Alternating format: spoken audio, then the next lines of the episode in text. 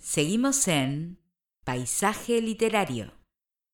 Estamos de regreso e ingresamos en nuestra sección de entrevistas. Y hoy, hoy es una entrevista, una charla más que nada, muy especial para mí, para el programa, pero para mí en particular, porque me voy a cargar de pilas después de tres años, que no la tenemos, un poco más de tres años, porque va a estar con nosotros una gran poetisa, Silvina Bukovic.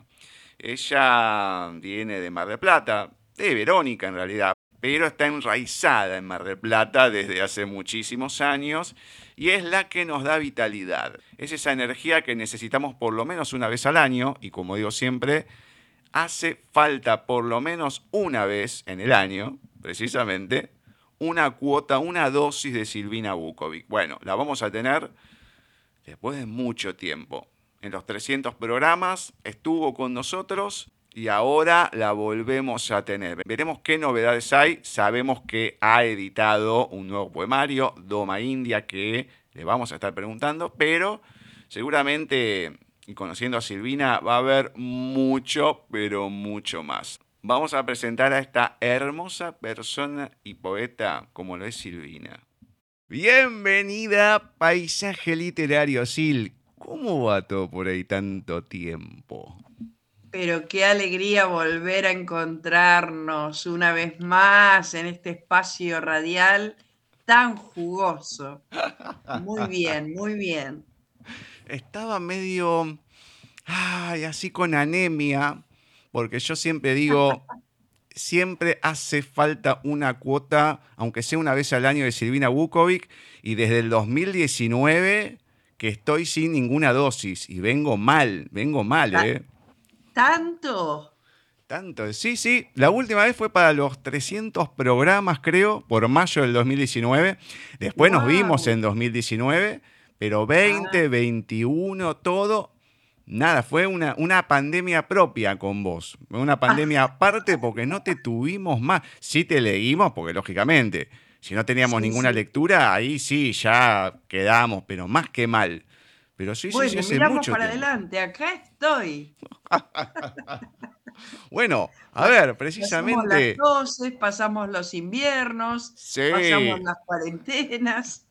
Pasamos un montón de cosas. Bueno, precisamente ¿Qué anduvo pasando, más allá de las cuestiones mundiales, de la pandemia y todo, pero qué anduvo pasando desde el 2019, vamos a poner el 2020 para acá? ¿Qué anduvo pasando en la vida de Silvina Bukovic? Bueno, vamos a hablar de la vida literaria. ¿Qué te parece? Pero obviamente, si no, mm, vamos, vamos a, a, dejarlo en eso, en la literaria. Como toda vida, viste, pasan cosas, no es que te pasan, pasan, y bueno, pero este, nos acompañan siempre los autores de todos los tiempos y las autoras de todos los tiempos, así que son vidas jugosas cuando uno abre la puerta a, la literatura, como haces vos, como hace todo tu equipo hermoso, siempre, siempre sumando en este sentido, ¿no? este, yo sé que en este tiempo se dice que la gente no lee, pero creo que desde que está eh, la puerta de la tecnología abierta, la gente lee todo el día porque las redes sociales eh, te llevan a eso, te llevan a leer continuamente. Entonces es un momento para que la gente se dé cuenta que está leyendo todo el día y que es momento de elegir lo que leen. ¿Qué opinás? No, a ver, totalmente.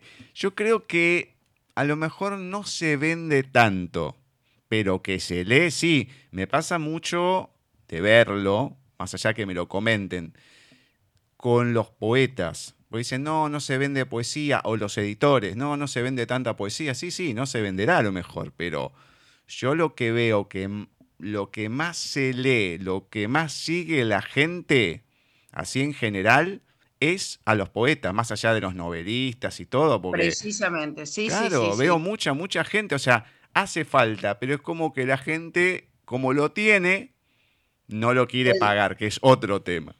Es otro tema. El reclamo de, la poesía como género eh, autopercibido menor en cuanto a las reglas del mercado, me parece que es un reclamo real, me parece que es cierto que la poesía se vende menos. Entre los poetas nos pasamos libros y decimos la poesía no se vende, se trafica. este, pero yo te voy a decir una cosa, Gustavo, que vengo eh, conversando y proponiendo eh, desde un costado una connotación positiva sobre esta particularidad del género. Eh, a mí me alegra que la poesía siga quedando fuera de las leyes del mercado, porque sigue siendo un bastión de, de resistencia frente a, a, la mercadotecnia que tanta exclusión provoca. Y siendo que la poesía para mi punto de vista, es lo que nos eh, define como humanos, no así la razón, sino la poesía, la poiesis, la creación, lo poético. Para mí eso es inmanentemente humano y lo trabajé en un ensayo, un ensayo que creo que hemos comentado eh, ya con anterioridad, que, que, fue premiado en un certamen. Exacto. Este, y bueno, ahí eh, hago una, serie de fundamentaciones y una propuesta de que lo poético es inmanentemente eh, humano. Este, y bueno, eso está en cada uno, pero de la mano de eso, me parece que es positivo, más allá de que no comemos con, con la poesía, me parece que sigue siendo positivo que así sea porque se escribe y se lee poesía porque sí, y no por razones utilitarias este, que se pueden circunscribir a las reglas del mercado.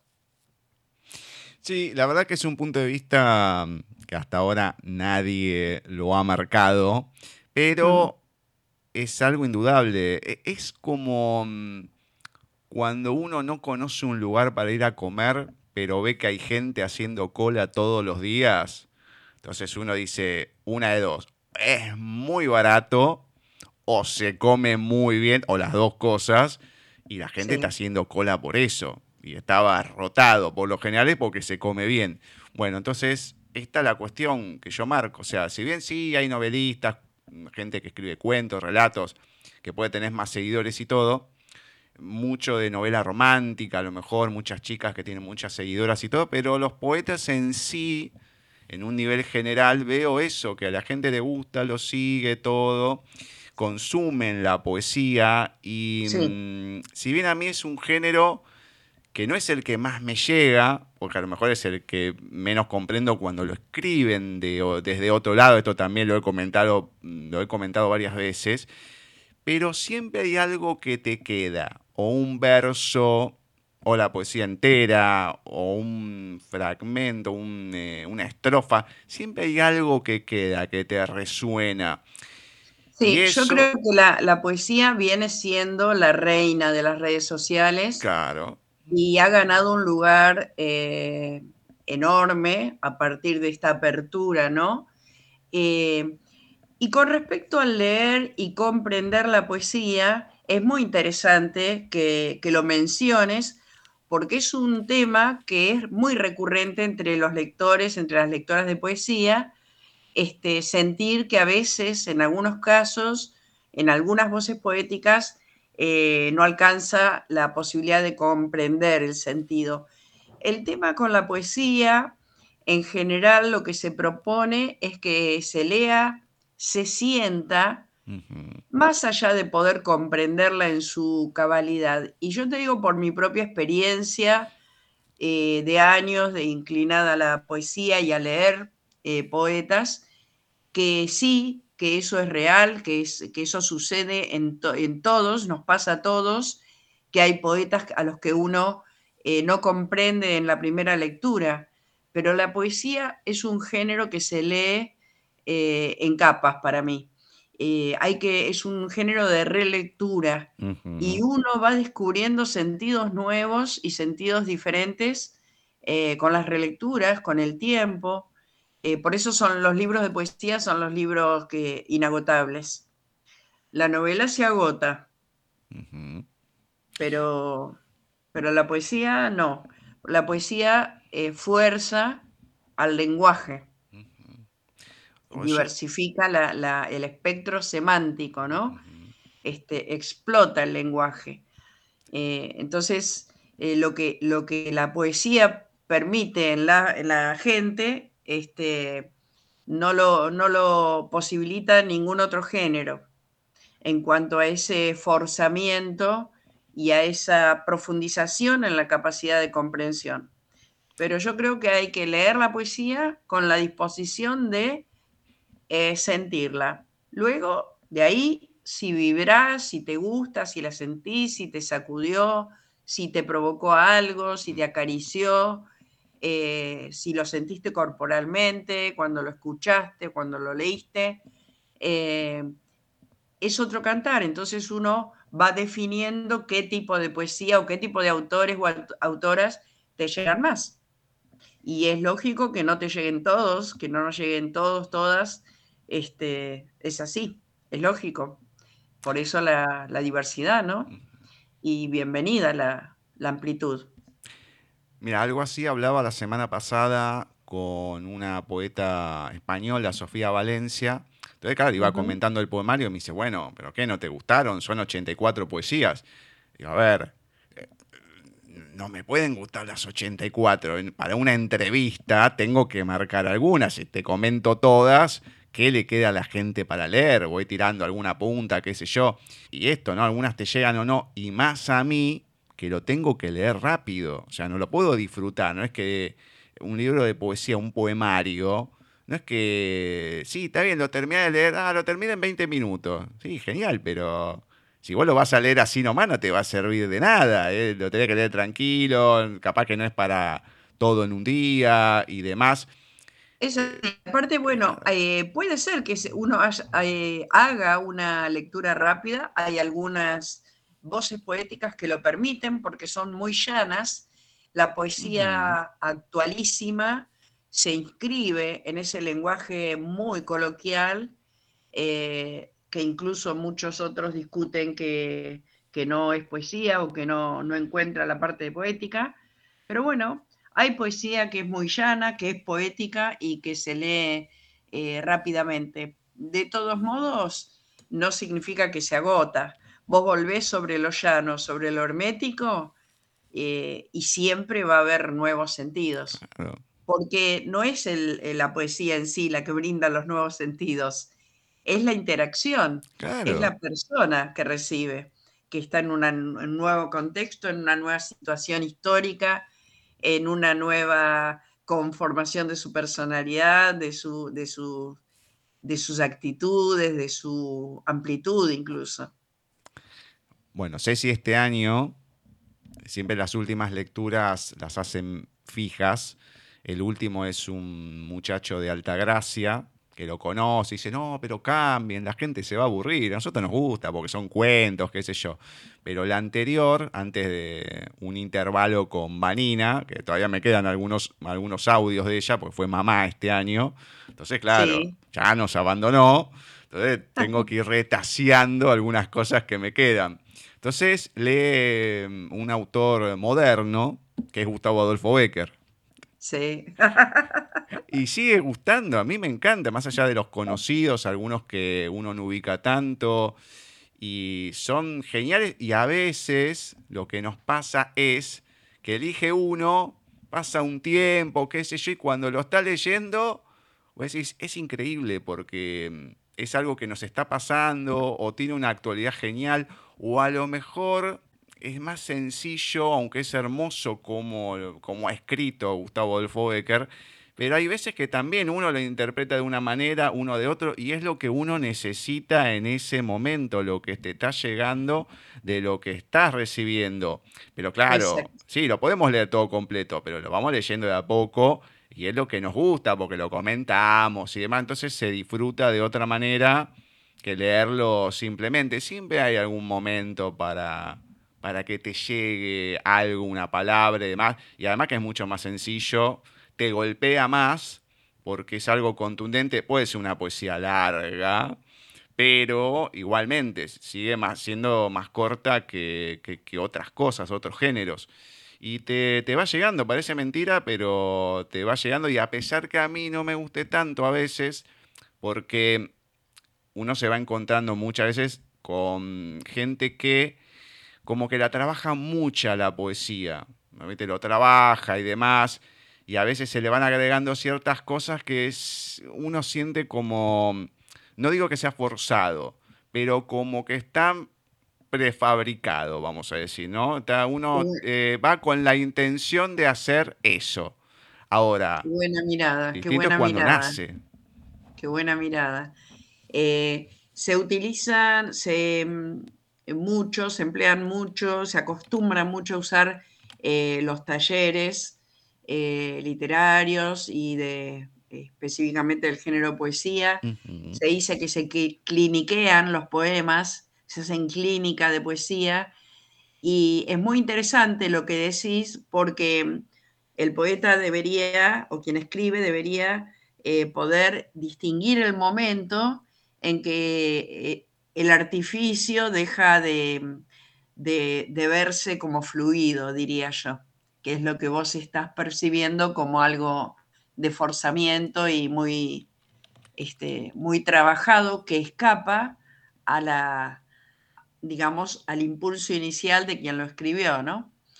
Como también hay gente que escribe como unidad sellada y así como salieron no los pueden tocar porque una vez que los empiezan a tocar se, se deforman y pierden. Claro. Este, entonces, bueno, ese, ese delicado balance. Hay una predisposición en la actualidad a insistir en que los poemas hay que trabajarlos.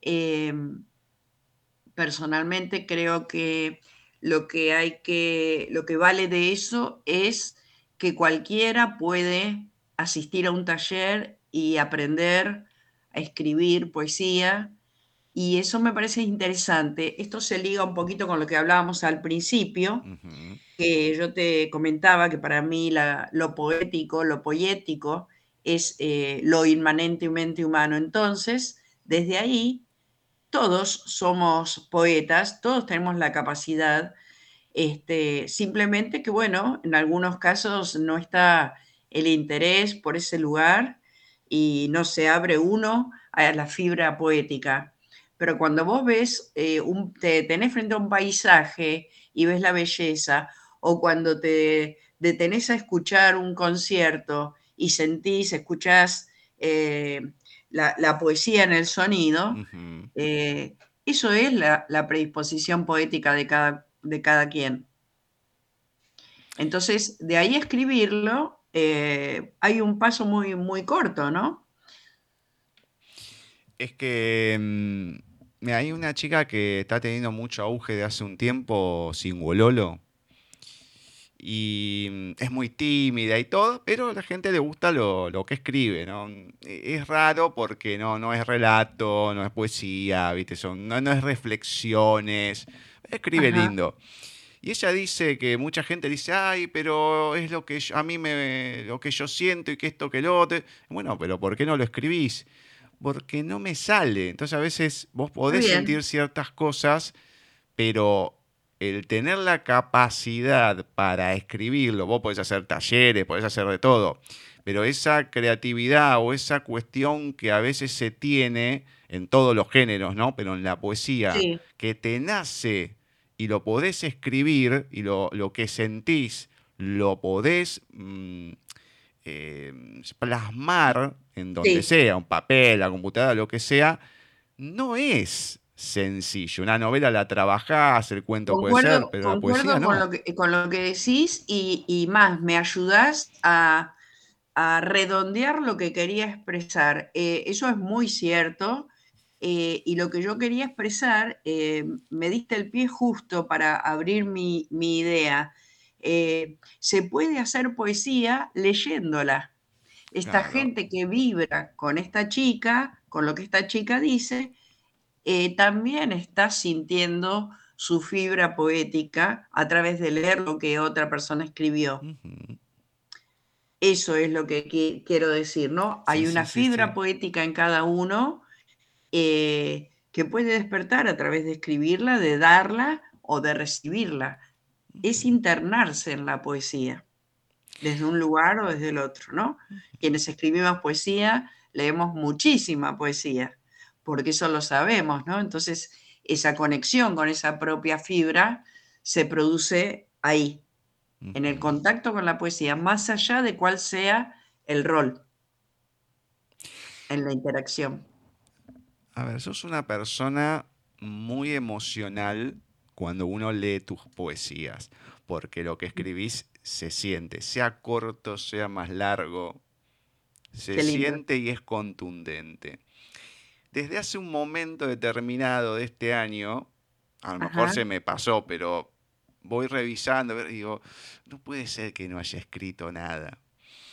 Y, como que sigo, digo, no puede ser. Y le digo a, Marcela, que hasta hoy en día está con las redes, también digo, si encontrás algo de tal cosa de Silvina, avísame.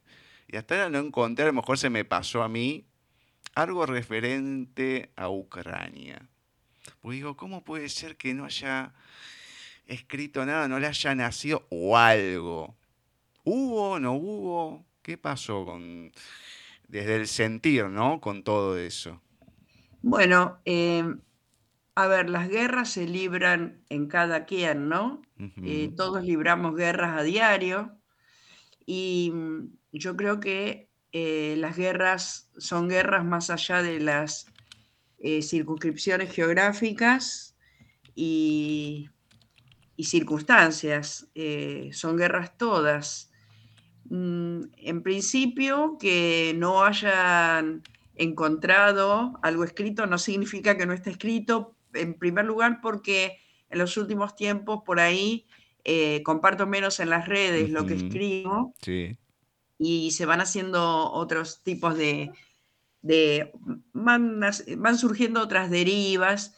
Eh, puede ser el caso puntual y, y práctico, pragmático de el hecho de, por ejemplo, eh, trabajé un libro que fue a un certamen en este momento, entonces eh, cuidamos eh, poemas que no sean publicados porque se, pide que sean inéditos, entonces por ahí hay, todo una, un conjunto, un poemario entero que está escrito y por ahí no, no, no lo he dado a conocer. En cuanto a Ucrania en particular, me sorprendió, eh, no me sorprendió, me, duele muchísimo eh, el modo en que algunas guerras tienen eh, tanta prensa como esa, y no así otras que se vienen librando de continuo hace décadas, y bueno, digamos, como si fueran ciudadanos de, de un orden menor. por eso te digo, las guerras son todas eh, guerras y tristes, eh, más allá de los nombres, las circunscripciones y más allá del interés de, los intereses ocultos de que nos quieran tener hablando de tal o cual y no de tal o cual otra. Entonces, eh, como conozco un poco los, los manejos políticos de, de, todos los costados y en general no, no condicen y no funcionan si no van este, un poco tangencial a lo que es un orden ético y moral. este, y muchas veces la, práctica política este, eh, tiene que servirse de algunas argucias eh, para poder eh, permanecer, y eso es una triste realidad, es un mal necesario porque hay voces que si no, nunca, nunca se escuchan este, entonces, eh, bueno, relativizo un poco el tema de comprar todo aquello que se nos instala con tanta crudeza y tanta eh, evidencia como tema, ¿no? De agenda. Y me, abstengo un poco de, entrar en esa rueda eh, tan invisible y tan perversa eh, que nos tiene hablando de tal o cual cosa y ocultando tal o cual otra. Eh, por otra parte, el diálogo en las redes es un diálogo eh, muy difícil porque uno, uno particularmente, bueno, tengo eh, dos perfiles, Silvina Bukovic Silvina Bukovic 2, para no eh, excluir a nadie que, haya querido tomar contacto, un poco este, por, el interés este de que compartir lo que uno da desde lo escrito. Eh, y entonces, bueno, el mundo de contactos es tan amplio y diverso que, no es posible entablar un diálogo profundo con uno o con otro este, que sea fluido. Entonces, hay determinadas cosas en, posicionamientos generales que, lo digo. Por ejemplo, un, posteo reciente que compartí una posición de un ciudadano estadounidense que vive hace 15 años acá y después de 15 años se dio cuenta que se le hace necesario contarle a Argentina por qué eh, sigue eligiendo vivir en este país. Y toda una serie de, de cosas que desde su posición de ciudadano estadounidense ve y el argentino no ve de su propio país como ventaja. Este, entonces, hay, cosas con las que concuerdo. Eh, por ejemplo, me alarma muchísimo la cómo se, ha naturalizado, se han naturalizado los tiroteos en, Estados Unidos. Y eso tiene que ver con este, este tema de la posesión, de la posesión por la posesión de armas en general. Y eso responde a la ley del talión, la bíblica ley del talión de ojo por ojo, diente por diente y el mundo quedó ciego. Eso no tiene fin. No es por ahí. No es por ahí que se, que se produce la paz, que, se, que uno se puede proteger de la inseguridad. No es por ahí. No es con más violencia. No es por ahí. Sí, el tema que la gran mayoría de los gobiernos, o por lo menos los más poderosos, se mueven a través de las armas, de la venta de armas, no solamente internamente, sino externo. Entonces, debe ser, es uno, más allá de la tecnología, pero sacando la tecnología, debe ser uno de los comercios más rentables que hay sobre la Tierra. Y bueno, lo fomentan porque lo necesitan para las tres Industrias, las tres industrias que mueven el dinero en el mundo son las armas, los laboratorios químicos y la droga. Exacto. Eh, la industria de la droga, la industria de las armas, la industria de los laboratorios químicos son las que mueven el dinero y detentan el poder. Hay que distinguir lo que es gobierno de lo que es poder. Sí, detenta el poder del dinero, detenta el poder real y eso es lo que uno tiene que entender. Este, como país particularmente, con una eh, con una polarización tan grande eh, eh, presunta, no se logra ver que en realidad no estamos polarizados. En realidad en las cosas centrales creemos exactamente lo mismo. y, bueno, y entonces no tenemos que comprar lo que nos venden porque este, hay, hay puntos eh, sustanciales en los que coincidimos plenamente eh, de todos los costados. Sabes que hace un tiempo le hice una entrevista a un actor de doblaje mexicano y me quedó una frase, Alfonso Obregón, que le puso voz a Shrek, un montón de cosas, hace ah, miles de años. Y al final, cuando pregunto quién o cómo es este, tal persona, para que se defina o digan lo que quieran de sí mismo y demás, él decía que él no podía andar como tonto eh, por el mundo, así sin pensar que, hay gente o que pasan cosas y demás. Y es algo que me quedó grabado porque creo que es una frase mm, muy certera y creo que la gente en general, yo no es que me esté excluyendo, ¿no? pero en general, vamos como tontos por la vida y no vamos prestándole atención a las cosas que verdaderamente le tenemos que dar la atención. Siempre comento, cuando la gente en general se dé cuenta que el otro es una persona y nos tenemos que tratar como tal, ahí se van a acabar un montón de cosas. Va a costar mucho y no sé si alguna vez llegará, pero eh, porque siempre nos vemos de, de, una manera, no, que es negro, no, que es esto, no, que es de otro país, no, que es aquello y no, no, no le damos el valor al otro para que aporte lo que pueda aportar y crecer entre todos. Y creo que esa, esa definición de, ir por, como tontos por la vida creo que se grafica mucho en la gran mayoría de la gente, más allá que también está alimentado para que la gente haga eso, para que no se dé cuenta precisamente de las cosas que realmente pasan. Sí, sí, sí, tal cual. Este, de la mano de eso, eh, eh, ampliar la capacidad de comprensión ¿no? del otro. Eso este, creo que ayudaría mucho. Después hay algunas cuestiones, por ejemplo, eh, suelo decir algo, ¿no? Las generalizaciones son siempre injustas. Entonces, por ahí ver dónde ponemos el ojo. Ponemos el ojo en lo que no, ponemos el ojo en lo que sí. Porque lo que no tiene siempre más prensa, pero lo que sí está ahí gritando su poder. Eh, y esto que vos mencionabas, eh, que hay circunstancias interesantes y cruciales y vitales que se nos pasan, eh, generalmente se despierta esa capacidad de ver lo importante de la vida a través de, shocks, de golpes de la vida.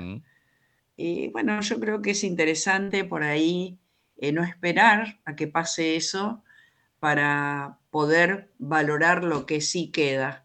Siempre queda mucho. Si no, como hay gente que vive, eh, a ver, sin brazos, sin piernas, eh, siendo un torso, sin Helen Keller, esta, esta chica ciega, sorda, que fue profesional, fue una defensora de la paz. Bueno, hay tanta gente que es ejemplar en su vitalidad. Eh, entonces, uno desde el lugar en el que está tiene que ver lo que sí tiene, que siempre es mucho más de lo que no. Entonces, bueno, empezar por ahí. Yo creo que la paz empieza ahí. Uno dice el mundo, el mundo. El mundo es tu mundo, tu, próximo. Tu prójimo es lo próximo a, cada uno. Entonces, eh, si eh, le decían a la Madre Teresa, ¿a usted le parece, Madre Teresa, haciendo esto que va a cambiar el mundo? De bueno, mire, ella le contestaba, este, esto puede ser una gota en el mar. Pero el mar sería menos si le faltara esa gota. Entonces, si entendemos que el mar es una sumatoria de gotas, bueno, simplemente entender que todo, todo lo que hace cada quien eh, tiene muchísimo valor y muchísima repercusión. Esto que vos venís haciendo con consecuencia año tras año, siempre en la misma línea, siempre en, favor de la cultura y siempre en favor, con mucho hincapié en la poesía, eso es construir la paz. Entonces, el tiempo que uno dedica a hablar de Ucrania, lo pierde de construir paz. Y eso es lo que uno, yo creo que eh, es el gran desafío actual ver dónde va nuestro tiempo de vida, porque las redes consumen mucho tiempo de vida. Y andamos como tontos, como bien decía. Sí, sí, sí. Este, y, vos recordabas eh, recién, ¿no? Alfonso, ¿no? Sí, sí, sí, exactamente. Eh, no andar como tontos o tontearse de a ratitos, pero poder salir de la Matrix y hacer el camino de construcción, de profundización en el propio círculo. Siempre queda algo. Vos pensás eh, que cuando uno por ahí tiene alguna edad, eh, todos ya tenemos muertos, ¿no? Muertos cercanos, muertos con nombre y apellido, muertos que nos duelen. Y hasta la persona fallecida eh, más insignificante para la sociedad, en algún momento uno recuerda una enseñanza, un ejemplo, un chiste, un algo que te hace recordarlo, un porqué. Y eso es construcción del, mundo, ¿no? Vamos a pasar, porque somos eh, una, un pestañeo. Claro. eh, pero construir en un sentido eh, tiene sentido. Tiene sentido, sea para bien o sea para mal. ¿eh? Construir en un sentido tiene sentido. Entonces, bueno, cada uno tiene que elegir dónde ocupa su, tiempo o la mayor parte de su tiempo. ¿Sabes que un poco de lo que ibas diciendo mm, desde el, sí, 2020? Eh, no, bueno, empecé en 2020, pero las compartí a partir del 2021. Empecé a hacer esas entrevistas de doblaje que son largas, más allá que alguna pudo haber durado media hora, pero ha llegado casi hasta cinco horas hablando. Mm. Y mm, muchos me decían, bueno, de hecho, un argentino, Pelusa Suero, locutor de toda la vida, de las de Orbis Calorama, de la del, del indiecito de mm, la gotita, chocolate águila del negro, que decía que comía cuando era así de chiquitito, que estuvo en Hijitus, qué sé yo, un montón de cosas. Pero el locutor, él decía, no te lo va a escuchar nadie esto, porque con él hice una hora. Nadie lo va a escuchar, y si no lo escucha nadie, no me interesa. Si a alguien le llega, que le llegue. Y lo empezó a escuchar gente y muchos agradecían porque podían conocer a la persona de otra manera, porque siempre era el personaje, el personaje, el personaje. Sí. Y uno cuando entra acá en uno lo hace video, porque yo lo hago de esta manera, de voz nada más. Y decís, bueno, viste cómo son las redes, qué sé yo, te pueden decir cualquier cosa. Salvo recién ahora que uno, un par, se, no sé, se pusieron densos por una actriz que se había quejado del doblaje argentino, no sé qué dijo, ni me interesa. Digo, mira, no me interesa lo que dijo. No, porque ¿cómo puede ser que dejes esta entrevista? Digo, mira, no me importa. Yo la entrevisté, conmigo fue gentil y punto. No le gusta el doblaje argentino. O le sacaron un proyecto y lo trajeron acá, bueno, se está quejando porque le sacaron el laburo a ella. Y bueno, Es, es la posición de ella y no la mía. A mí no me interesa. Entonces no me quieras venir a influir en que saque una entrevista porque no la voy a sacar. O sea, no, porque qué sé yo, listo, ya está, no le contesté más, no pierdo más tiempo. Pero si me tengo que quedar con eso, cuando un montón de gente ha comentado y le gusta y qué sé yo y demás, bueno, sí, o sea, pero siempre digo lo mismo, no, no me interesa el seguidor, no busco el seguidor, no busco, o sea, si les gusta, escúchenlo. Si no, bueno, busquen otra cosa. No, no me voy a poner loco buscando, haciendo youtuber. No, vos, no, porque escúchenme. Ni siquiera le digo a la gente, hay algo que a mí me enferma que es, ah, si les gusta, pongan la campanita, síganme, porque qué sé yo. Digo, ¿qué le tenés que estar diciendo a la gente lo que tiene que hacer? O sea, si lo tiene ganas de, hacer, que lo haga, y si no, que no lo haga. ¿no? Ah, me enferma. Vos abierto y lo demostraste con esta con este ejemplo de poner a una persona que, estaba diciendo algo en contra por ahí de, lo propio, ¿no? Eh, este, y eso es una amplitud eh, de, índole democrático, democrática. Así que bien, hay que abrir el juego y abrirse. Y en cuanto a lo que uno hace, uno lo hace porque lo disfruta, porque lo considera en, el, en un sentido de bien y siempre, siempre va a haber alguien que lo recibe bien. Es más, generalmente el que lo recibe bien es mucho más silencioso. Claro. Este, entonces, eh, uno, uno, tiene que hacerlo porque, porque lo disfruta y porque se construye así la paz.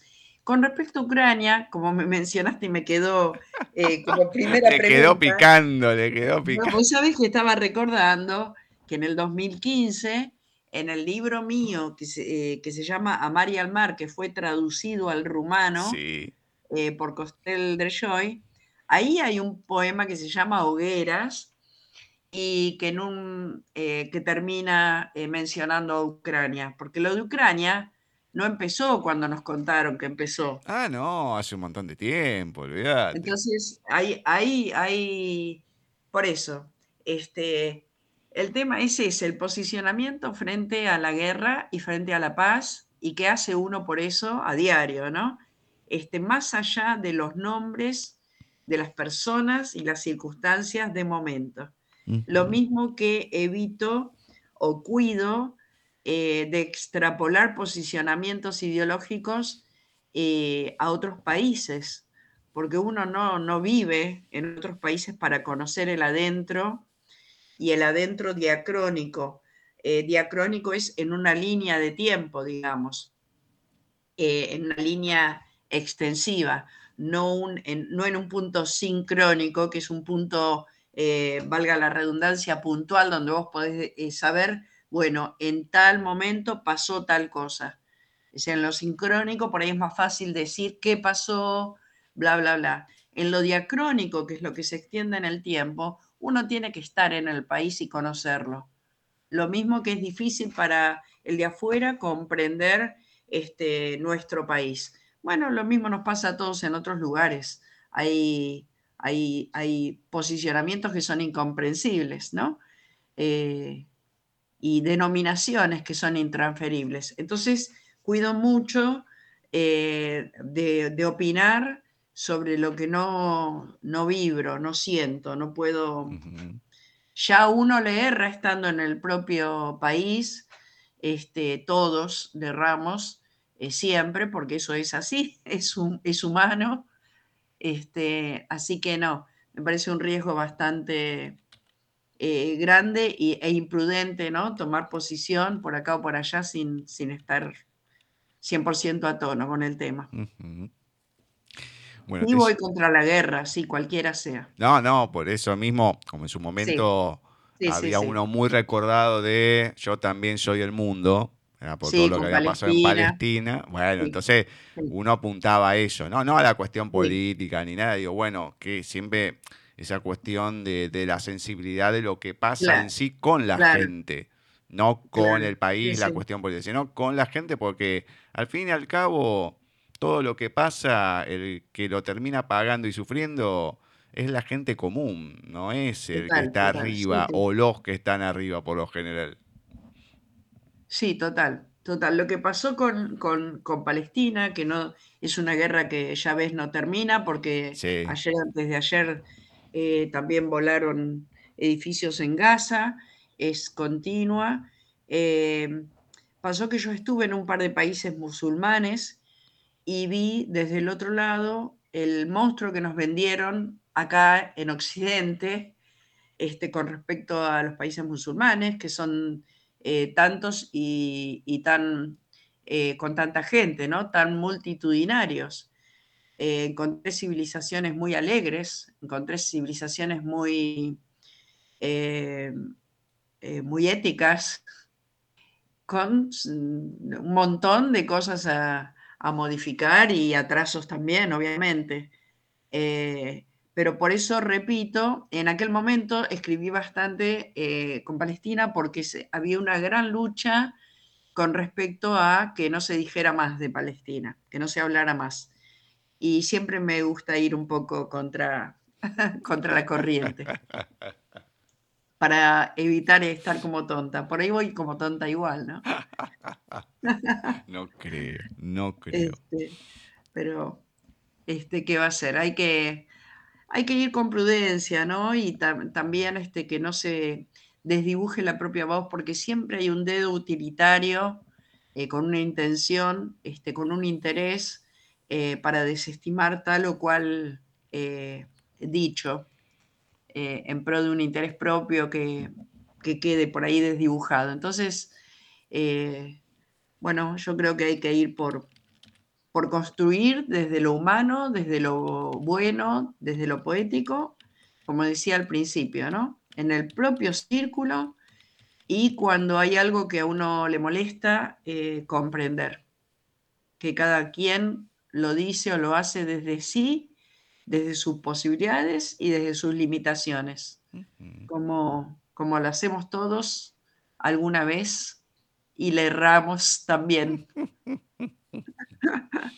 que el mundo nos comprenda y, sea piadoso cuando le erramos y hacemos daño, sobre todo sin querer. Este, pero es muy interesante por ahí cuando ves, por ejemplo, eh, eh, algo que, las redes propician enormemente, que es documentales eh, maravillosos, y uno da, eh, dado con costumbres, rituales, tribales, ancestrales, cómo tratan, por ejemplo, en algunas sociedades mal llamadas primitivas o bien llamadas primitivas, este, a los delincuentes. Y por ahí los rodean, los rodean de amor, los rodean de, bueno, este, hay que cambiar un, hay que volver a nacer, ¿no? Para poder comprender esas formas y, y entender que las nuestras no van por buen camino. Ah, no. Mira, el muchacho que viene acá a casa, él eh, trata adicciones. Ha sido adicto y demás, y tiene un grupo en la iglesia donde va de, de gente adicta, ¿no? Que quiere salir y todo.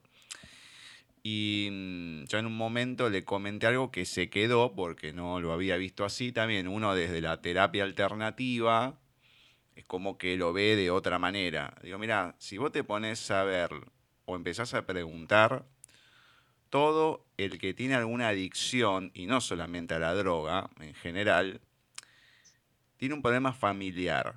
Empezás a indagar y, va, y vas a ver que o algún abandono o alguna cuestión que no pudo superar, bueno, etcétera, etcétera, etcétera. si te metes algo en el cuerpo es porque algo te falta. Sea azúcar, como me pasaba a mí, o comida en general, o droga, lo que sea, cada uno con distintas em, cuestiones más fuertes. Y se quedó porque empezó a recordar cada historia y me dice, ¿sabes que tenés razón? Porque hay un patrón en común que termina pasando eso, a él también, y cuando él encontró una pareja que también él tuvo después dos hijos con otras dos mujeres, pero encontró una pareja de una determinada manera, con dos chicas, qué sé yo, que estaba sola, bueno, etcétera, etcétera, etcétera. Y es como que ahí dejó toda la vida que tenía, lo pudo cambiar, más allá de la iglesia y todo. O sea, también con la iglesia es como que te sentís cobijado por gente y demás. O sea, todo el tema del amor en sí.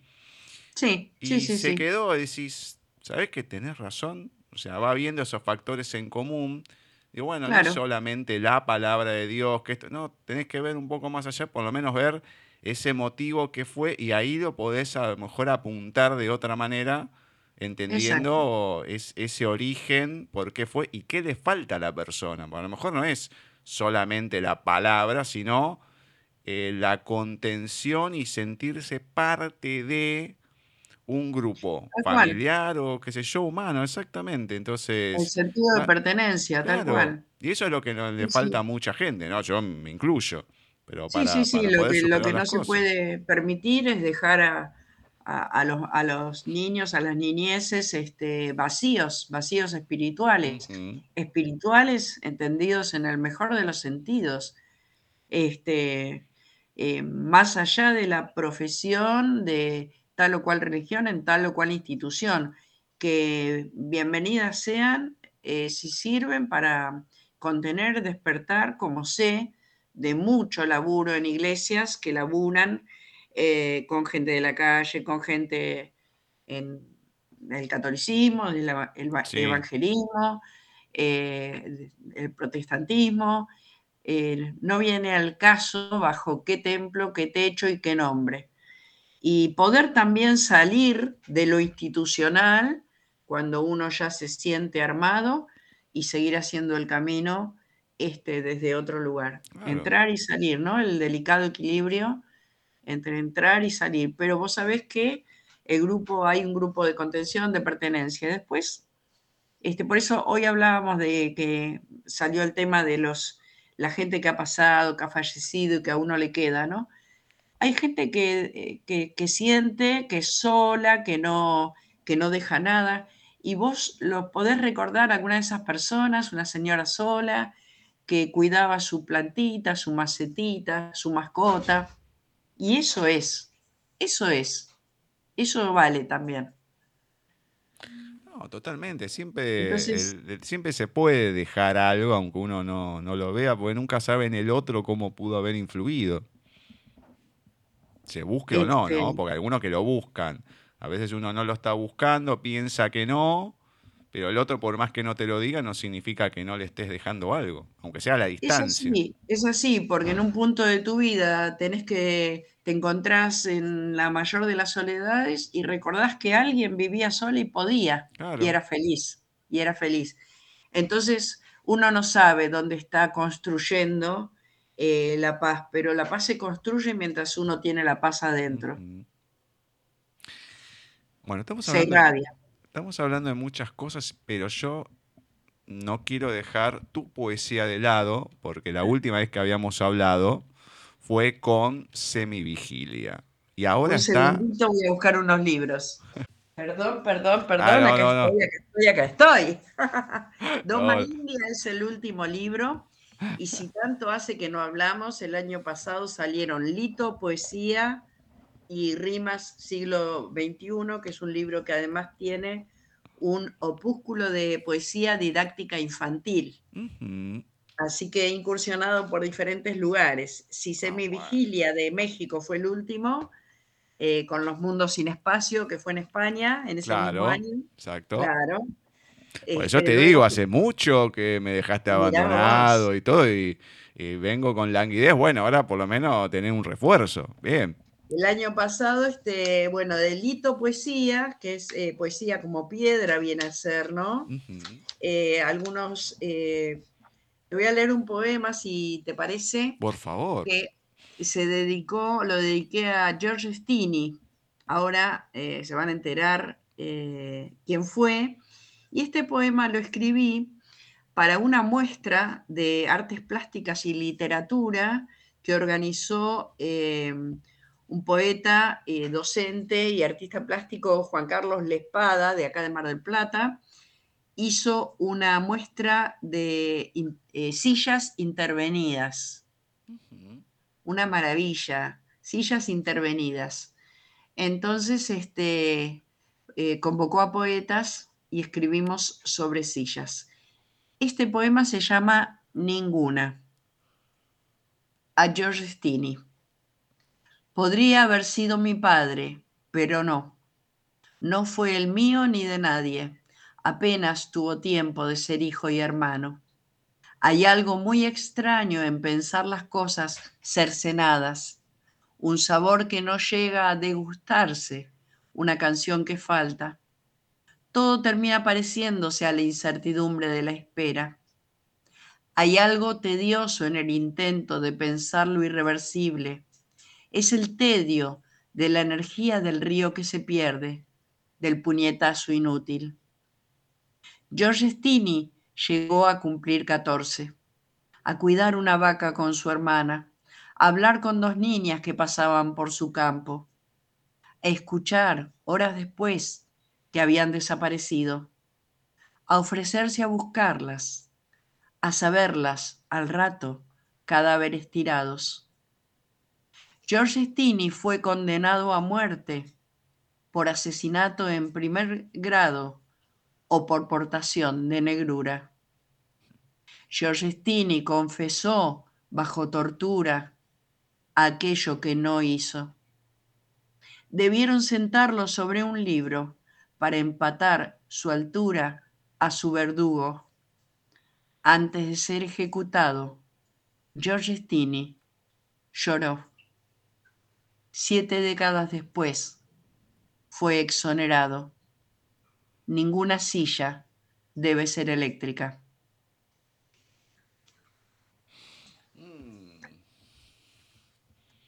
Ahí estamos. Me hizo acordar a mm, que uno muchas veces dice, bueno, es ficción, pero detrás de la ficción hay mucha realidad. Del libro de Stephen King, que después hizo la película de Milagros Inesperados, de también de este hombre negro que tiene como un don y encuentra a dos chicas muertas y trata de revivirlas con su don, no puede, y lo encuentran con perros y todas las chicas y dijeron, es él porque es negro. Y Claro. después se dan cuenta lo- los mismos que están cuidándolo, en la película que estuvo Tom Hanks. Y no, que, que- y bueno, no, no pudieron hacer nada y terminó en la silla eléctrica y no era culpable.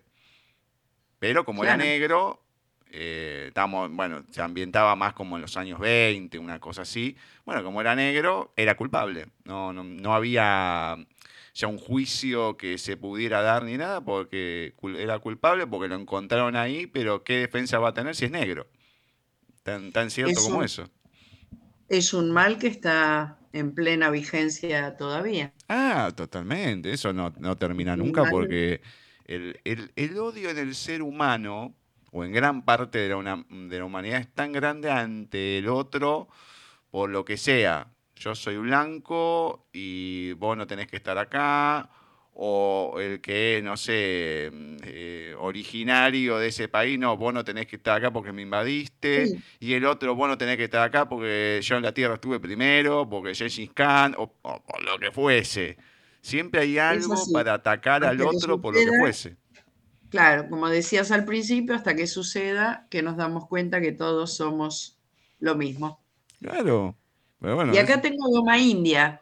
Doma India es un libro, ediciones El Mono Armado de, de Buenos Aires, eh, con una portada, con una eh, foto, un detalle, una instalación eh, de Claudia Fontes, una artista que es argentina, vive en Inglaterra hace muchos años, eh, y ella desarrolló una instalación para la Bienal de Venecia en 2017 que se llama El problema del caballo. Este, es un caballo inmenso blanco eh, con una niña apoyándole la mano sobre la cabeza. Este, ella gentilmente me cedió un detalle de esa instalación para portada del libro y tiene el libro prólogo y contratapa de un gran amigo y querido amigo que mm, falleció hace muy poquito, eh, eh, que todavía nos duele y nos dolerá su, su despedida, a pesar de todo lo que dejó, que es Javier Galarza.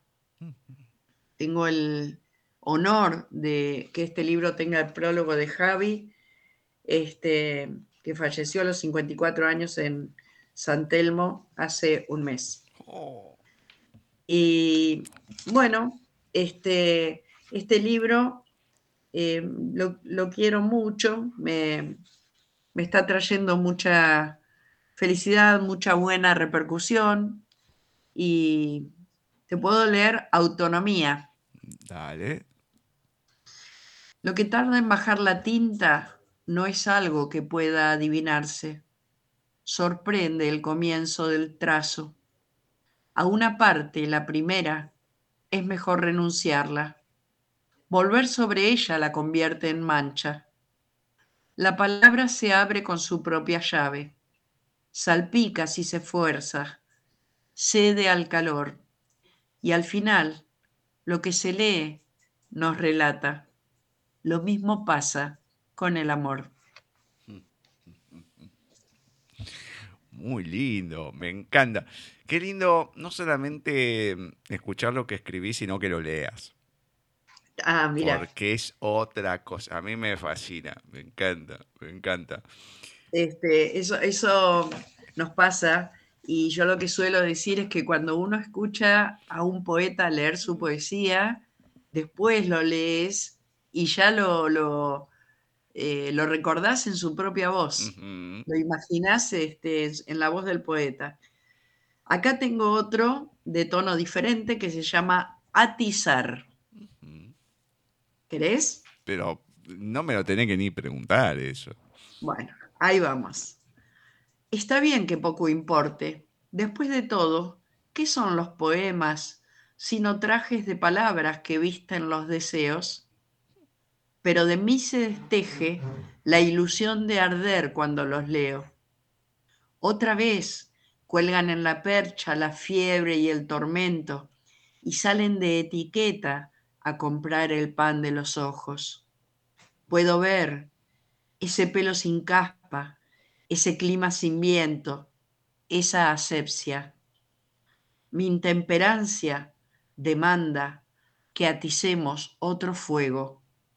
No todo se enciende con belleza. Y ahí estamos, esa- querido esas- Gustavo. Esas son las cosas que comento siempre. Escribí de una manera y de unas cosas, o mejor dicho, escribí de, de algunas cosas de una cierta manera, que sería lo correcto, como decirlo, que mm, te dejan más que pensando. Porque es como que vas un poquito más allá de, de emociones o de sentimientos. Es como, no, no sé qué tenés que lo, lo traspasás. Eso me ha pasado en el programa con muy poca gente. Qué hermoso. Y son una de esas cosas. Pero, pero es así, o sea, mm, eh, a mí cuando hay gente que me es hipnótica, que me puedo quedar escuchando y todo, demás, no, no, sí puedo tener una charla agradable, me puedo reír, todo, con, con varias personas. pero esa cuestión de quedarte escuchando al otro y transportarte con lo que está diciendo no es fácil de, de lograr en general, en cualquiera. Qué lindo, qué lindo cuando pasa eso. A mí me, me, gusta cuando me pasa eso con otras, con otras lecturas. Es muy interesante. Este, así que bueno, Gus, eh, no sé si querés algún otro que te lea. Antes de eso, ¿pero por qué Doma India? Ah, bien, bien. Doma India es una forma de domesticación eh, de los caballos por la suavidad que utilizaban los indios, este, sin violencia, incluso muchas veces el, la doma terminaba introduciendo al animal en un, en un espejo de agua, como un, lago, un pequeño lago, este, para amansarlo desde ahí, desde el cariño, a fuerza de caricias. Este, en algún punto eso fue modificándose y ahora este, eh, la doma es a través del, golpe, ¿no? Y de la imposición de la fuerza. Este, yo creo que la poesía es una forma de, doma eh, por la suavidad. Creo que se puede decir lo peor, lo peor desde la poesía de una forma poética, valga la redundancia, de una forma amorosa, si se quiere, este, aunque no se utilicen siquiera palabras de amor. Este, y eh, se puede decir en este juego que la poesía eh, permea, que es el juego de la lectura, porque el que llega a la poesía llega porque decide leerla. Entonces hay una apertura, una predisposición del otro. Y eso este, hace que las dos partes estén en un acuerdo, ¿no?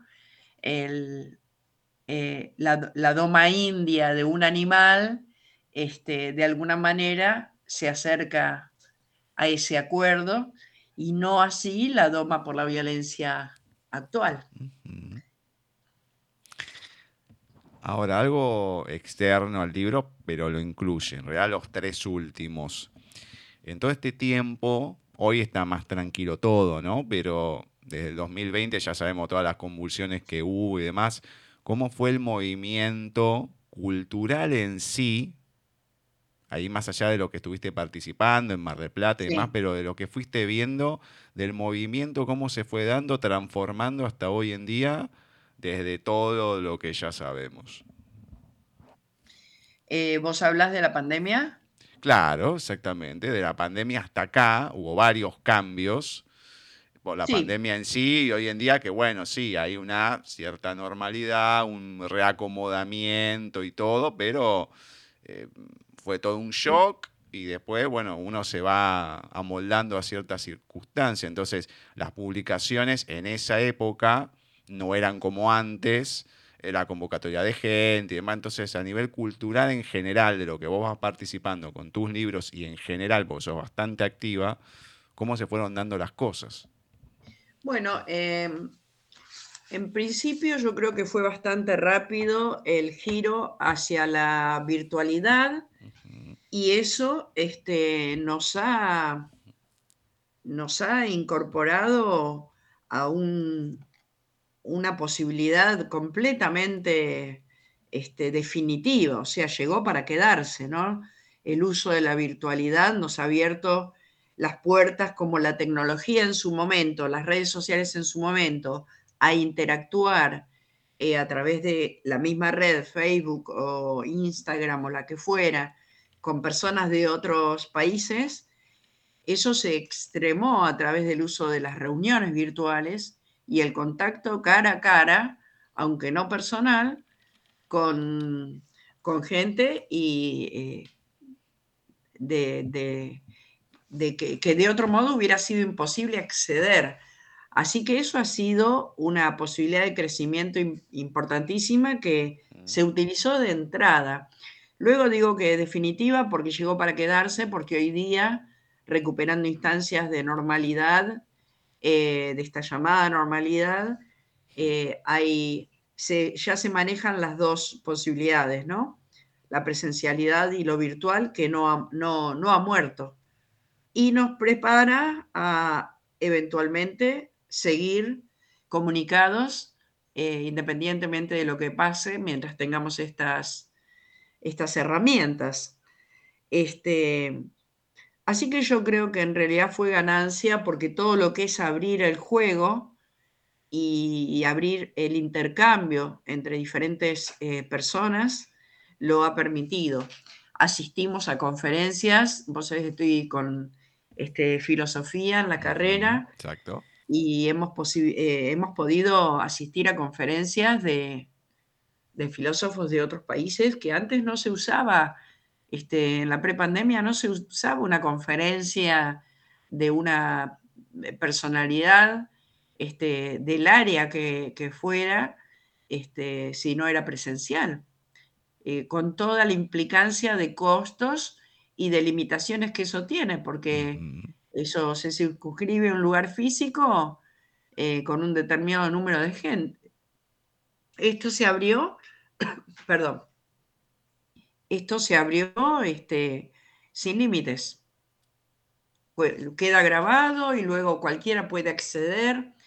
Así que estamos en instancias de una, eh, del acceso a la información global. Por eso, eh, insisto con lo que decía al principio, hoy más que nunca hay que mm, elegir bien lo que uno decide eh, leer, profundizar, interactuar, porque es el propio tiempo de vida el que se va en, e, eso. Y es mucho el tiempo que las, eh, la atracción de las redes eh, provoca y en consecuencia insume, insume mucho tiempo. Me encanta, me encanta porque estás metida en tantas cosas, más allá de la carrera y todo, y vas haciendo con Mira, feliz porque ha sido un, tema en mi vida que se, eh, se abrió hace unos 7, 8, 10 años ya, eh, que lo traigo desde siempre, pero que nunca lo había dado. Y bueno, viste, las cosas fluyen cuando tienen que fluir. Este, surgió el hecho de un ciclo que se llama, di el llamar peaje poético, por el cual cuando viene gente, algún poeta a Mar del Plata, lo cazamos de las pestañas, lo sentamos. Al poeta o, la poeta que viene le, encanta compartir lo que tiene para dar y armamos enseguida este, un espacio con algunos poetas locales. Eh, y bueno, ahora tenemos el próximo evento el 27 de agosto. Y, y, en septiembre tenemos otro y así estamos funcionando este, una vez por mes aproximadamente. Pero libre, ¿no? Sin una frecuencia fija. Bueno, eso está bueno porque cuando uno se impone una frecuencia y todo se hace más cuesta arriba, ya es como, en algún momento termina mm, pasando a ser una obligación, pero cuando es así, ya se hace de otra manera. Va con uno va con otras ganas, hay otras ansias. Y está bueno también que se pueda hacer y que se vayan abriendo mm, esos canales porque es como cualquier tipo de entrevista que hago. Siempre la gente, el que uno está ahí o, el que trata de darle la palabra y todo, tiene algo para decir, no importa qué. Siempre hay algo que se pueda aportar. Y está bueno que se pueda hacer ese tipo de, de movimientos y que se dé. Y creo que todo el tema de la virtualidad también ha dado espacio a que en forma presencial se pueda hacer eso al haber descomprimido otras cosas. Entonces se va abriendo cada vez más los ámbitos de, muchas facetas que antes a lo mejor a las personas no se les ocurría, pero bueno, la cuestión de la, mm, de la creatividad o de las ganas de querer hacer algo más después de todo lo que pasó. Es como que hay Sí. otro impulso también ante la vida y ante distintas cosas. Sí, sí, con ese parate que forzado que obligó a mucha gente a, a instalar las prioridades donde conviene que estén. ¿eh? a, a- a- a- a despojarse, a sacarse como un, como si uno se saca un pullover, el vértigo que mu- muchos traían, ¿no? Necesariamente, un, una micropartícula invisible al ojo humano este, nos detuvo. Qué, ma- qué maravilla.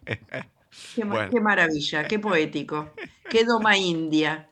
Hicieron el, el- el COVID una doma india con nosotros, con el perdón incluido en lo que digo, Claro, de sí, quienes sí, han sí. sufrido eh, la partida de gente, que esto no ha sido en broma y nunca se tomó en broma. Eh, eh, tengo gente cercana que ha perdido familiares, así que no, no, no por ahí, sino con la mirada puesta en, en- en una eh, cuestión macro de qué posibilidades positivas nos pueda traer una cosa tan terrible como fue una pandemia, ¿no? Exactamente, sí, sí, sí, se Este, entiende. siempre aclarando y respetando mucho el dolor eh, que bueno, que lo he pasado en otras circunstancias y se respeta, se respeta y se abraza. Exacto. Bueno, para después no sacarte más tiempo, porque sé que tenés visita y todo. Siempre hay, siempre la vida continúa, pero es un placer compartir y, y hablar de poesía y de literatura y de la vida con vos, este, con esa forma tan, tan amorosa y, y gentil y simpática que tenés. Todo fluye con Gus, todo fluye con vos. Me encanta. Así que muy, muy, muy agradecida. ¿Querés que busque un poemita para Pero despedirnos? es lo que te iba a decir, antes de decirme la gente dónde te puede encontrar y un montón de cosas, antes de ese final, que me leas algo más, por favor, y tenés que separarme esos libros, porque de alguna manera, o mando a alguien o lo que sea, pero de alguna manera los voy a, los quiero conseguir, digamos, con tu firma y todo, no me sirve. Ah, voy a la librería. No, no, no, sabes que los tuyos me gustan dedicados y todo, así que ya después veré si voy o qué hago, no importa, pero en algún momento lo, lo- lo conseguiré que me los traigan o algo. Muy bien, en Mar del Plata están libros de la arena este, y en eh, una librería de Gabriel Guimarey. Eh, en, en Buenos Aires, este, la editorial El Mono Armado lo está trabajando y yo, firmado, lo envío a donde quieran, con mucho amor. Así que encantada de la vida, no hay ningún problema. Me pueden encontrar a través de Facebook como Silvina Bukovic. Bukovic es con B corta, las dos veces. Primero lleva seca y después una C. Bukovic. Este, ahí me pueden encontrar y pedirme lo que quieran, encantada de la vida. Eh, el libro este tiene dos, eh, dos poemas que han sido como los, los preferidos por la gente. Eh, si querés, termino con esos dos, Gus. No Pero, sé si. Por favor, yo ¿Qué te escucho. Yo me quedo acá relajado, sentado y te escucho. Voy a empezar por el más larguito, que en el prólogo Javier Galarza lo nombra como quizás sea el poema cumbre del libro. Eh, se llama La belleza de las imperfecciones. Tiene una nota al pie donde dice wabi sabi, expresión japonesa que designa un tipo de visión estética basada en la belleza de la imperfección. Combina minimalismo de lo cotidiano con objetos rústicos provenientes de la naturaleza y describe la fugacidad e impermanencia. Comienza con un epígrafe incorporado al poema de Matsuo Basho. Dice así: La belleza de las imperfecciones. Niebla matinal sobre una montaña sin nombre. Pone el maestro Matsuo Basho una miga de pan en el pico de un pájaro sin alas, y soy los ojos en el buche que recibe. Niebla matinal sobre una montaña, sobre la deserción del amor que soltó la miga. Niebla en la matinal costumbre de mirarse después de cada noche, cuando ya es casi tarde. No tiene alas y además lo sabe. Ese pájaro de aquel tiempo, de aquel canto, no tiene alas, además lo sabe. El cielo necesita la libertad del cielo. Wabi Sabi, la belleza de las imperfecciones, abre su pico cuando nadie canta. Necesitar es una palabra que a una montaña sin nombre le sobra. Bueno, ahí termina el poema, un poquito es este una apología este, de la no necesidad, ¿no? Este, el estoicismo va un poquito por ese lado.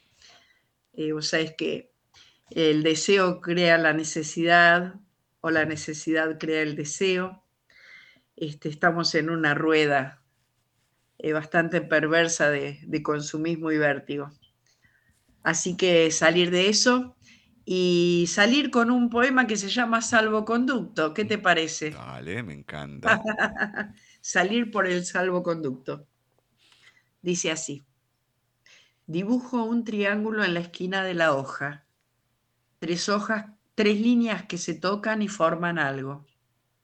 Cuando algo se forma, un mundo queda fuera. Una forma y el resto. Lo que resta lo que es explica lo que no es. Pienso en el chico muerto a patadas y en nuestro goce haciendo poesía en la laguna. Dos líneas de un triángulo que no pueden tocarse sino en la casa de la mente. La realidad del poema es la tercera.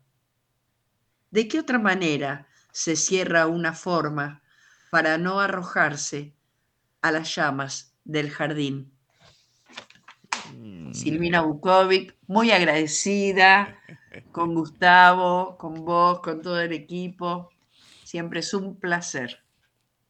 No, me encanta ver el placer, saber que es mío desde que te conocí. Ya ni me acuerdo cómo, seguramente por las redes, pero son esas cosas que le agradezco a esto, al programa, de encontrar gente como vos y de, creo, del 2013 más o menos, que fue un año bastante clave mm, y que ahí eh, se ha conseguido un grupo de gente que es un grupito chico, pero se mantiene hasta el día de hoy la conexión.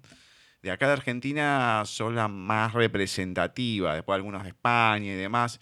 Entonces ha sido un año clave para el programa, el segundo año que en realidad fue como el primero, pues el primero en sí fue una porquería atroz, pero bueno, por otras cuestiones. Eh, técnica, ¿no? Un desastre. Pero como que el 2013 es el, real comienzo y es como que las cosas se dan por algo y el encontrarte, el cómo sos, porque tenés una manera de decir las cosas, tenés una tranquilidad, pero un peso a la vez de lo que estás diciendo, que se habla de esa voz con, con experiencia. Entonces llega, llega de, una cierta manera y tener esa cuestión también de poder compartir, aunque sea unas facturas, aunque me hayan dicho de todo, que ¿cómo vas a comprar acá? Y qué sé yo, que la más cara, que encima la más cara de ahí era acá es barato, porque acá te arrancan la cabeza. Así que no, ni me influyó en nada. Pero era cuestión de compartir un momento y todo, sea por acá, sea en persona, que es de otra manera. Así que esperemos que eso también se pueda repetir y lógicamente que esa poesía que hay nunca se acabe. Y más allá de tenerte acá muchas y muchas y muchas veces, pero lo importante que es esa palabra para un montón de gente que le llega. Así que a seguir y acá sabes que siempre mucho, mucho y, y bueno, representás este, una onda increíble este, y un ejemplo de vitalidad este, y, de, buena cosa, de buen camino, que, claro, me imagino, a veces te cansarás, bajarás los brazos, estarás agotado, te deprimirás, mm. pero te levantás y seguís. Y eso te lo agradezco mucho y sos un e, ejemplo, ejemplo eh, maravilloso para todos. Muchas gracias, sí, muchas gracias. Cuídate mucho. Obviamente estamos en contacto y bueno, por mucho más. Besote gigante. Un abrazo igualmente para vos. Abrazo fuerte. Te quiero. Chao, chao. Y así ha pasado por nuestra sección de entrevistas en paisaje literario Silvina Bukovic. Qué placer enorme el tener a Silvina otra vez acá. Esa cuestión que nos dejaba así medio golpeados porque desde el 2019 que no la teníamos, desde los 300 programas ya iremos más o menos 450. Así que imagínense, más o menos, capaz que un poco menos, 420, 430. Pero ah, poder volver a hablar con ella, que sea de otra manera, con esa calidez, no, me encanta, me encanta, me encanta. La queríamos tener para el Día del Amigo, pero lamentablemente no se pudo por algunos inconvenientes, así que lo fuimos pasando, pasando y hoy, casi un mes después, la tenemos nuevamente acá. Un mes después de lo que queríamos, pero bastantes años después de lo que queríamos también. Así que un besote gigante a Sil y espero volver a, encontrarme, no digo tanto por acá, sino en privado, que es otra cosa, se disfruta de otra manera. Bueno, le agradecemos también a Rosy, a Rosy Elegido, que estuvo con otro cine desde la distancia, hoy con un clásico, no sé, raro, de ciencia ficción, de los inicios del año 58, La Mosca, la primera mosca, también llamada La Mosca de la Cabeza Blanca. Entonces, ahí disfrutando un poquito de cine, de escenas, un poquito de actuación, de compañía también con Rosy. Hoy es el Día de Mujeres entre Rosy y Silvina, dos personas que por lo menos a uno le levantan el ánimo de otra manera. A Ceci, a Flavia, a Vani, así que ahí siempre gracias por colaborar, por estar, y a ustedes que nos aguantan. La semana que viene vamos a estar con otros creadores de mundos, ya que este mes tenemos cinco miércoles. El cuarto, como ya saben, tenemos nuevamente a Walter Gerardo Greulach, así que veremos de quién nos estará hablando. Tenemos lecturas y en la entrevista a Alberto Guzmán, que nos va a estar presentando su libro 20 viajes literarios en tren. Pequeñas obras de teatro que ha podido representar con sus alumnos, que las ha escrito, que van mutando. Hay lindas cosas ahí para escuchar, para comentar. Sí, bueno, todo esto va a ser la semana que viene cuando nos encontremos en otro programa de Paisaje Literario.